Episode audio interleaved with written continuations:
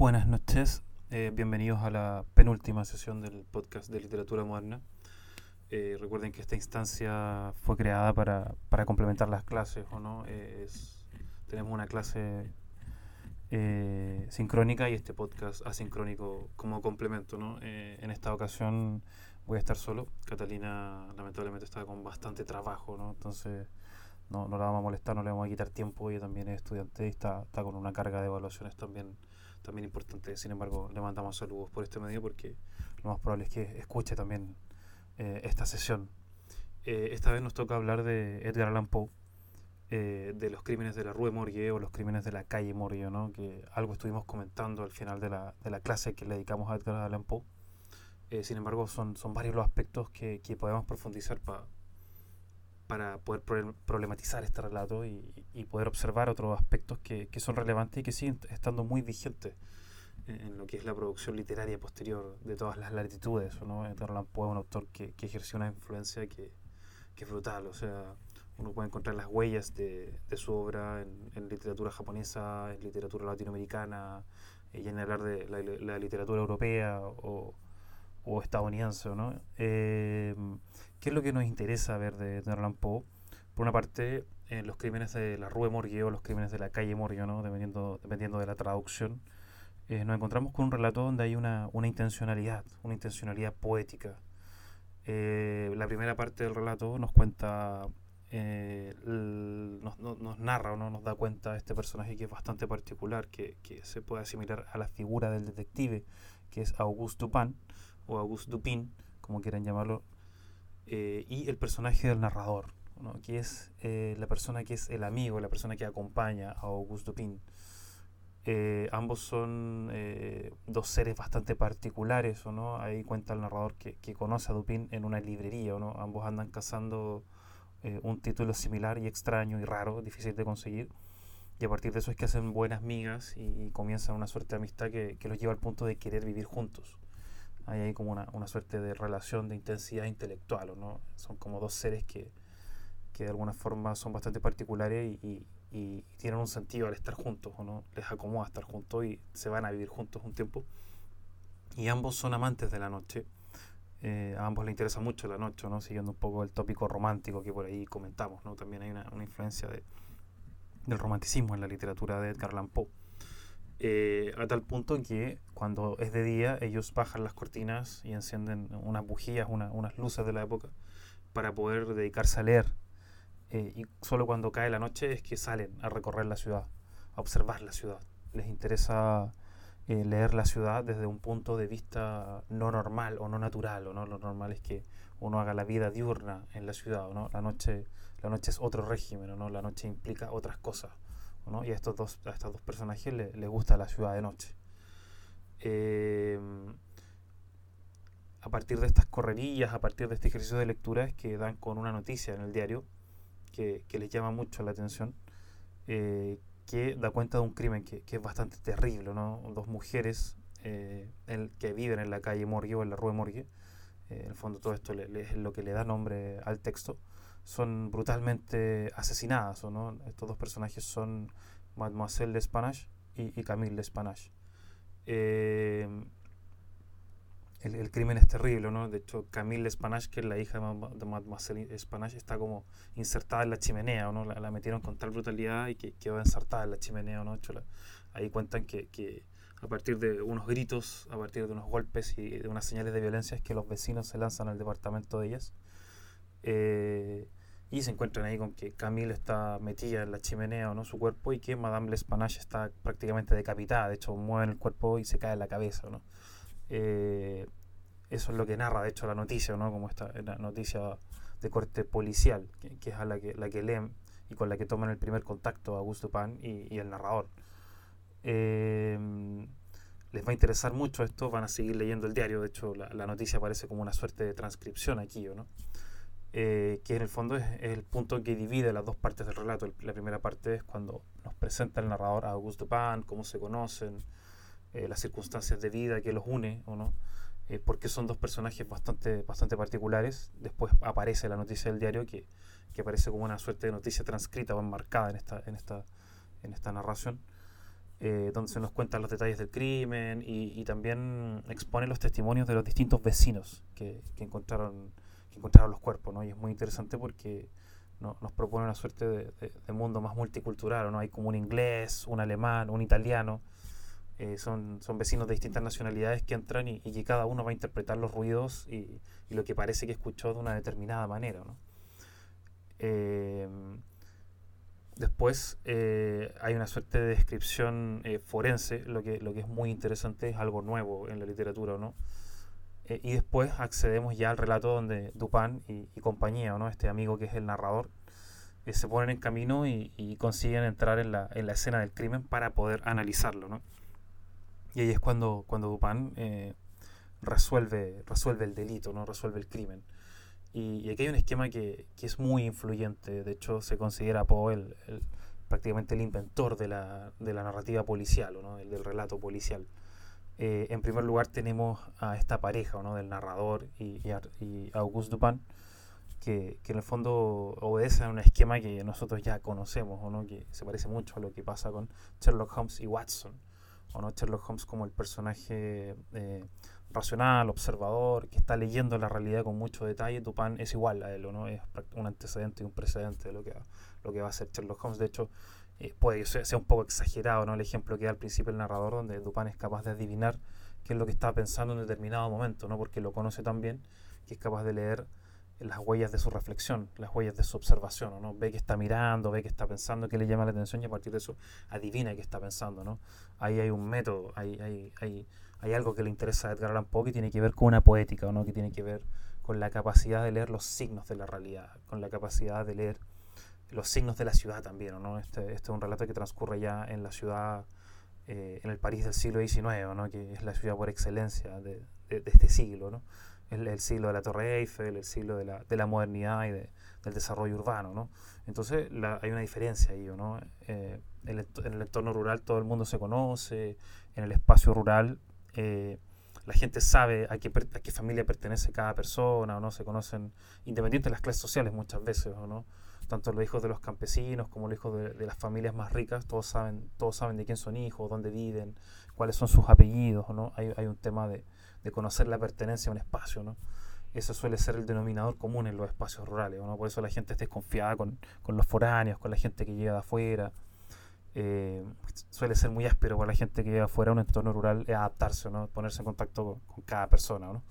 Eh, mientras que en la ciudad pasa todo lo contrario, ¿no? La ciudad es un espacio hiperpoblado, ¿no? Un espacio donde hay eh, cientos de miles de personas, si es que no millones en las urbes actuales, donde muchas veces tú puedes caminar cuadras y cuadras y nadie te conoce, nadie te saluda es un espacio donde se vive esa paradoja que era un poco lo que, lo que nos adelantaba ahí Robinson Crusoe, ¿no? de, de estar en un espacio rodeado de gente, pero en la, más absoluta soledad. Eh, por lo tanto, las relaciones que hay en la ciudad son algo efímero, son algo, algo que puede dejar huellas o marcas, pero que es evanescente. ¿no? Eh, entonces, eso es lo que, le, lo que le interesa a Edgar Allan Poe, ¿no? leer lo permanente, leer eh, aquella marca, aquella huella que tiene profundidad, pero para conocer su origen, para conocer de dónde viene, ¿no? porque hay que reconstruir las relaciones en la ciudad. ¿no? No, no, yo no sé de dónde viene todo el mundo, no conozco el apellido, no conozco a nadie, ¿no? muchas veces. Entonces tengo que aprender a, leer las huellas que va dejando la gente para poder llegar a la persona. ¿no? Algo, así pasaba también con el romanticismo, ¿no? hablamos ahí de, de las acciones, ¿o no? Cómo las acciones dicen algo sobre nosotros, las acciones que hacemos, ¿o no? Dicen cosas sobre nosotros, aunque nosotros no digamos por qué que nos motiva, ¿no? De alguna forma ese era el, eso estaba al centro del Vértero, ¿no? Werther se suicida y, y este narrador y el narrador compilador eh, quieren entender por qué Werther se suicida, ¿no? Y compilan sus cartas, ¿o no? Tienen este gesto, esta acción y hay que interpretarlo, hay que llegar a su sentido profundo para comprender qué es lo que estaba en juego aquí, ¿no? Entonces, eh, algo así le interesa a Edgar Allan Poe, ¿no? Pero en el marco de la ciudad y, y también con, eh, con una afiliación estética que es potente, ¿no? y, y y eso es algo que, algo que vamos a ver, ¿no? Em, bueno, en la, en la, segunda parte del relato, en la segunda mitad, ¿no? Hay, hay como dos partes que están unidas por, por, esta, eh, por esta parte del diario, ¿no? Donde ellos acceden al, al relato de lo que, al relato del crimen, ¿no? De los, de los testigos que, que encuentran eh, los cadáveres, ¿no? En esta segunda parte, Dupin y compañía van a, a, la escena del crimen y Dupin empieza a, a leer los signos, empieza a leer cuáles son las marcas, o no accede al relato forense a partir de la descripción del periódico. Eh, y van a la escena del crimen y empiezan a empieza a imaginar Dupano, ¿no? ¿Qué es lo que pasó aquí? ¿Cuáles son las huellas? ¿o no? Es un crimen extraño, es un crimen anómalo. ¿Por qué? Porque es un asesinato muy brutal, es un asesinato que, que, va más allá de eh, ciertos parámetros de la naturaleza humana, ¿no? Hay una persona incrustada en un, una mujer incrustada en la chimenea, otra decapitada, ambas con múltiples huesos rotos, con muchos cortes en sus cuerpos. Entonces algo que excede eh, cierta motivación que uno podría denominar racional, además que tienen una suma importante de dinero eh, en, el departamento donde las encuentran, son como 4.000 francos, algo así, lo que es una pequeña fortuna, y, está todo ahí, nadie toma nada. Entonces la policía queda desconcertada, y eso es lo que también llama la atención de Dupin. ¿no? Y, eso también es interesante, ¿no? porque al igual que Sherlock Holmes, eh, le interesa eh, le interesan los crímenes complejos, le interesan estas situaciones complejas porque ponen a prueba su intelecto, ¿no? Es una persona que, se cultiva a sí misma y se pone a prueba a sí mismo, ¿no? No sirve de nada sentarme a leer, a reflexionar, a pensar, a construir castillos mentales y mundos ideales si no los pongo a prueba, ¿no? Si no los contrasto con la realidad, si no veo cómo, cómo funciona la realidad y, para qué me pueden servir estas herramientas que estoy creando en mi cabeza, ¿no? Eso es lo que le interesa a Dupin, ponerse a prueba. Entonces se da cuenta que esta es una instancia importante o relevante porque la policía está desconcertada, no puede dar con el criminal, no puede entender la motivación del crimen, ¿no? de un crimen que al mismo tiempo es tan salvaje y al mismo tiempo no parece tener un móvil racional o un móvil material. Entonces ahí es cuando él empieza a leer los signos, ¿no? el espacio del departamento donde se cometió el asesinato como, como un lugar de signos que yo puedo descodificar, que yo puedo leer, y ahí es donde empieza a lucubrar, donde empieza a reflexionar. Eh, y, eso lo lleva a una, a una determinada conclusión. Y, eso es algo que, que, también es parte de los códigos de, de la literatura policial. Eh, porque si se fijan o no, tomamos, eh, muchas veces nosotros ya, ya hemos tenido contacto con, con, con o de corte policial por, por novelas, por series de televisión o por películas. Entonces hay un código aquí que, que, es básico, ¿no? que es la teatralización de la verdad, del acceso a la verdad. ¿no? Esta idea de, del crimen en la mansión o del crimen en el espacio cerrado. El momento en que el detective declara quién es el culpable es un momento de, alta teatralidad, ¿no? de una escenificación importante. Y ahí lo que pasa acá también, eh, eh, ese elemento parece que también es deudor de este relato de Edgar Allan Poe, porque eh, lo que va a hacer Dupin es contarle al narrador, que, que, el que no está, el fondo, poniendo por escrito lo que está pasando, eh, le cuenta sus reflexiones y le cuenta su conclusión. Eh, le dice que a partir de los signos que encuentra en el departamento, a partir de la idea de cómo pudo haber escapado el asesino, ¿no? y aquí más encima no encuentra ninguna señal del de, lugar por el que escapó, eh, él cree que la, la, persona que asesinó a estas dos mujeres, a, a Madame L'Espanache y a Camille L'Espanache, fue un orangután así, así lo hizo Dupin. Lo, asesinó un orangután de Borneo, una, una, especie de, mono salvaje con garras. Eh, y, obviamente el narrador queda, queda un poco perplejo, ¿no? una conclusión más o menos inesperada, ¿no? Hay un giro ahí que, que, es notable porque por una parte se perfila un ambiente social, material, que, que es relevante, ¿no? De hecho es muy interesante que eh, dos mujeres sean las asesinadas. Eh, por una parte, y lamentablemente también, ¿o no? Ese va a ser muchas veces el lugar común eh, de la novela policial, ¿o no? Muchas veces teníamos en, en, ciertos arquetipos de la literatura medieval el tema de la dama en apuros, en la novela caballerisca, y ese tema va a mutar eh, en, el, en, en, la narrativa que se desarrolla en espacios urbanos a la mujer asesinada, a la mujer en apuros por violencia, ¿no? Y es interesante porque son dos mujeres independientes, ¿no? madre e hija. De hecho, ahí cuando lean el relato se van a dar cuenta que los testigos, las primeras personas que llegan al hecho del lugar del crimen, eh, cuentan también por qué conocían a estas mujeres, más o menos qué hacían, ¿no? Y, y, llamaba mucho la atención que eran dos mujeres independientes que más encima tenían una cantidad de ahorros eh, notable, ¿no? que, que, por supuesto les permitía no depender de un hombre. Es un tema no menor ya que es algo que ha venido apareciendo un poco en el curso, ¿no? como hemos ido eh, observando con bastante atención el modo de vida que tienen muchos personajes femeninos, los espacios a los que se escriben, y acá nos topamos con, dos mujeres que son víctimas de, un asesinato brutal, pero que más encima son mujeres que, que no obedecen a ciertos parámetros del, tejido social. Eh, entonces Dupin dice, bueno, lo, las asesinó un orangután y es algo que a uno como lector lo deja un poco, un poco perplejo, un poco frío, un poco sorprendido también, ¿no? Son, son múltiples las reacciones, eh, dado que hay ahí un, espacio urbano, un tejido social muy bien eh, construido para la extensión del relato, que es un relato, eh, si bien no es un relato pequeño, tampoco es un relato muy extenso, tampoco alcanza a ser una novela corta, o se puede pasar por una novela corta. Entonces, eh, bueno, el narrador eh, aquí, amigo de Dupin, también queda un poco chullado, dice, pero ¿cómo un orangután y todo eso? Y, y Dupin insiste, sí, es un orangután, y de hecho yo coloqué un aviso en el diario eh, donde dice que encontramos un orangután que estaba perdido y que obedece tal raza, que obedece tal, tales parámetros y, que por favor el dueño venga a reclamarlo y que traiga los papeles que prueban que, él es el dueño. Obviamente no, no hace ninguna mención al crimen. Eh, y eso, eso tiene que ver con su teoría, ¿no? Y, no solo le dice que colocó ese aviso en el diario del narrador, sino que le dice que citó a la persona, al posible dueño, eh, le dijo que tenía que ir a esa dirección a tal hora. Entonces, cuando le cuenta ahí la, la conclusión de sus reflexiones al narrador, eh, está a, minutos de que llegue o de que aparezca la persona que también confirma su teoría, ¿no? porque también esto es parte de, una suerte de juego de racionalidad, de un juego de, reflexiones. ¿no? Eh, Dupin también está poniendo a prueba su intelecto. ¿no?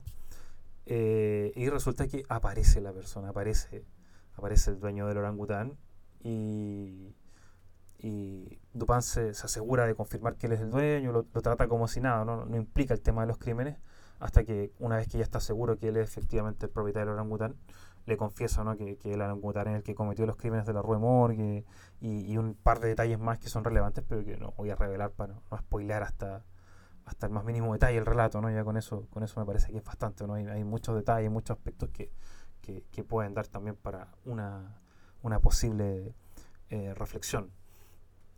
Em, pero ¿qué pasa aquí con el orangután? ¿Por qué un orangután es, el asesino? ¿no? Eh, y eso es algo que ya teniendo claro un poco cuáles son los circuitos principales del relato, cuáles son los temas principales del relato, podemos desgranar con un poco más de detalle. Les comentaba al principio que que Dupin tiene una, una, motivación intelectual, ¿o no? Él quiere, es una persona a la que le gusta resolver puzzles policiales, ¿o no? Ya que es una persona que ejercita tanto su intelecto, ejercita tanto su capacidad de reflexión, eh, eso no lo hace, o no está hecho a partir de un programa, ¿no? No va a la universidad, no estudia un programa eh, per se, ¿o no? No, no? Sino que es alguien que, que en el fondo eh, vive y se, y se cultiva, ¿no? que lee mucho, que reflexiona, que busca y, entiende de alguna forma cómo funciona la vida, la vida social como un sistema, y él intenta un poco vivir de otra manera, no ponerlo a prueba, tensionarlo, ¿no? Por esto, por eso está esta lógica de, estos dos personajes que viven de noche, que no hacen lo que hace todo el mundo, que viven un poco a contrapelo de la realidad, ¿no? no se dejan llevar por un medio, por las modas o por las corrientes, ¿no? ¿Y por qué es eso Dupin? Eh, lo hace porque le interesa mirar el mundo desde otro punto de vista, ¿no? entender cómo hay lógicas que el resto entiende que son o les parece que son naturales, pero en realidad no lo son. Y también eso le permite reconocer los momentos en que la vida, en la vida pasan cosas que sobrepasan eh, ciertos parámetros. ¿no? A los policías no pueden entender, no pueden llegar nunca al meollo del crimen, ni siquiera se imaginan quién es el asesino, ¿no? Eh, que en este caso es una bestia. Y Dupin sí lo puede ver, ¿o no? Porque él ve las cosas desde otro punto de vista, no se para desde otra manera, ¿o no? Mira este cuadro de la vida desde otro lugar, no lo mira desde alguien que hace todo lo que hace el resto, ¿no? Alguien que trabaja, que, que si yo tiene un régimen de vida más o menos normal, ¿no? Entonces a Paul le interesa, le interesa la capacidad crítica desde este punto de vista, ¿no? No desde una racionalidad normada, sino desde alguien que, que es capaz de ver lo extraordinario, y por ahí eso es algo que es súper interesante y que, y que sirve para conectar su, con su literatura, ¿no? Porque es algo que, que, se ve en los propios relatos de Poe, ¿no? A Poe le interesan las situaciones donde la vida se vuelve extraña, donde la vida se vuelve límite, donde las percepciones están emborronadas, donde el espacio no, no, funciona a partir de categorías racionales, o no le interesa retorcer la realidad. Y es súper interesante porque a pesar de que lo, pone a sus personajes en situaciones complejas, en situaciones límites, en situaciones más o menos extremas, ¿o no? Y algo que comentábamos en la sesión anterior, siempre lo hace a partir de una estética donde lo racional está súper presente, ¿no? Eh, está presente en términos de, cómo describe estos espacios, de cómo describe estas situaciones, ¿o no? Que lo, hace con lujo de detalles, eh, lo hace con descripciones bastante detalladas, ¿o no? Eh, y al mismo tiempo el, personaje o los personajes que están envueltos en los relatos tienen que orientarse, tienen que reconstruir la realidad o no la realidad, a pesar de que eh, en el fondo estamos ya en el siglo XIX, donde la modernidad está desplegada, donde hay una cantidad de avances científicos que son absolutamente revolucionarios, ¿o no? Es prácticamente el otro extremo. Eh, eh, en relación a, cómo arrancamos el curso, ¿no? Con la peste en el siglo XIV, con el de Camerón, con la peste matando gente hasta que se aburre prácticamente, con la gente siendo incapaz de, defenderse, ¿no? porque en el fondo no, existen vacunas, no existe microbiología, no hay avances científicos que permitan determinar cuál es el origen certero de la enfermedad. ¿no? Acá estamos en el otro extremo, básicamente, ¿no? estamos a las puertas de los grandes descubrimientos, estamos a las puertas del avión, a las puertas de la telefonía, de la telefonía vía internet, ¿no? entonces de alguna forma es una suerte de estadio previo al, momento que vivimos ahora, el momento tecnológico que vivimos ahora, porque todo, todo lo que tenemos ahora viene de ahí, viene de ese momento, ¿no? Entonces a Paul le interesa, le interesa generar la incertidumbre dentro de ese espacio, ¿no? Dentro de esos entornos racionales, dentro de la ciudad, que es un espacio absolutamente racional, ¿no? Aquí no está la naturaleza, no le tenemos miedo a, las inclemencias del tiempo, ¿no? Ya, eh, la naturaleza no es un factor relevante, ¿no? Sin embargo, Poe logra sembrar la incertidumbre dentro de eso, ¿no? Logra volvernos conscientes de que igual hay, cosas que nos pueden perturbar, cosas que se salen de esos marcos racionales, ¿o no? Y eso es lo que él quiere entender. Por una parte, entonces está esa intención poética, esa intención literaria, esa intención reflexiva, de poder eh, generar herramientas que nos permitan reconocer lo extraordinario dentro de este nuevo espacio racional, pero por otra parte también está eh, el componente social, incluso yo diría que de género, ¿no? Y ahí, ahí, ahí, ahí nos, nos, vamos al, al tema del orangután. ¿Por qué un orangután? Eh, yo me hago esa pregunta siempre. Eh, es algo, un, detalle que, que, se soslaya un poco, que, en el fondo yo siento que otras lecturas, otros grandes lectores de Poe, eh, lo pasan un poco, pasan un poco por encima de él, lo ven de manera superficial. Y eso también tiene que ver con, la intención de Edgar Allan Poe, porque a Poe le interesa el arte, le interesa la estética, ¿no? Entonces le interesa las superficies, le interesa lo superficial. De hecho, eso es algo que menciona Auguste Dupin de manera explícita en el relato, ¿no? Muchas veces dice la gente no sabe leer la superficie, no sabe leer las huellas más explícitas de la realidad, ¿no? Que en este caso son, son las marcas que deja la bestia en los cuerpos, en la violencia que ejerce, cómo se mueve, ¿o no? Eso es lo que logra entender Dupin, ¿no? Para, para saber que es un orangutano, ¿no? Cómo escapa del lugar, cómo violenta a las dos mujeres. Em, entonces, claro, eh, muchas veces la sensibilidad y lo estético pasa por la superficie también, pasa por lo superficial. Muchas veces vivimos en una época o estamos en un contexto académico donde, donde lo superficial es despreciado, ¿no? Es como algo, algo, algo que es cuestionado, pero, pero lo superficial es muy trascendental. Muchas veces ahí está en juego en la superficie, en las formas que adquieren las ideas, ahí es donde se juega lo estético, ¿no? Ahí es donde está muchas veces lo trascendente, ¿no? Y por eso me parece a mí maravilloso, ¿no? Esa capacidad de reflexión eh, que es tan profunda, pero que está abocada ¿no? a, a, auscultar y a criticar y a observar ciertos aspectos de la realidad que, el resto pasa por alto. ¿no? De ahí también, por ahí está la magia también del relato policial, ¿no? eso, eso es lo que lo hace interesante. Pero ¿por qué, por qué un orangutano? ¿no? Uno hace esa pregunta. Eh, cuando llega la persona que es la, el dueño del orangután y se junta con Dupin y nuestro narrador, eh, le cuenta, Dupin le pregunta, oye, pero, pero ¿cómo se te escapó este, esta bestia? ¿Cómo la conseguiste? Y ahí le cuenta que, era un marinero, que tenía un socio y que ambos capturaron a, este orangután y que en el fondo lo capturaron por motivos económicos, ¿no? Querían, querían venderlo, sacarle un buen dinero, ya que es una especie extraña y, y, raramente fallece su compañero, no, él no explicita por qué, hay uno, uno como lector podría sospechar que hay algo más y él se queda con el orangutaní y se lo trae se lo trae a París y lo encierra en una habitación de su casa que es colindante a la de él porque siempre tiene que estarlo vigilando siempre tiene que estar atento a él eh, y un día que él sale si no me equivoco se, se va de juego o algo así vuelve en la noche y se encuentra con que el orangután se ha escapado de la habitación y que está colindante a la de él y está sentado sobre su mesa frente al espejo que él tiene y está haciendo la demanda de afeitarse con su navaja de afeitar ¿no? el orangután está imitándolo eh, y ahí él se da cuenta que el orangután siempre lo veía, ¿no? siempre lo miraba por, por, por la cerradura de la puerta eh, donde lo tenían cerrado. ¿no?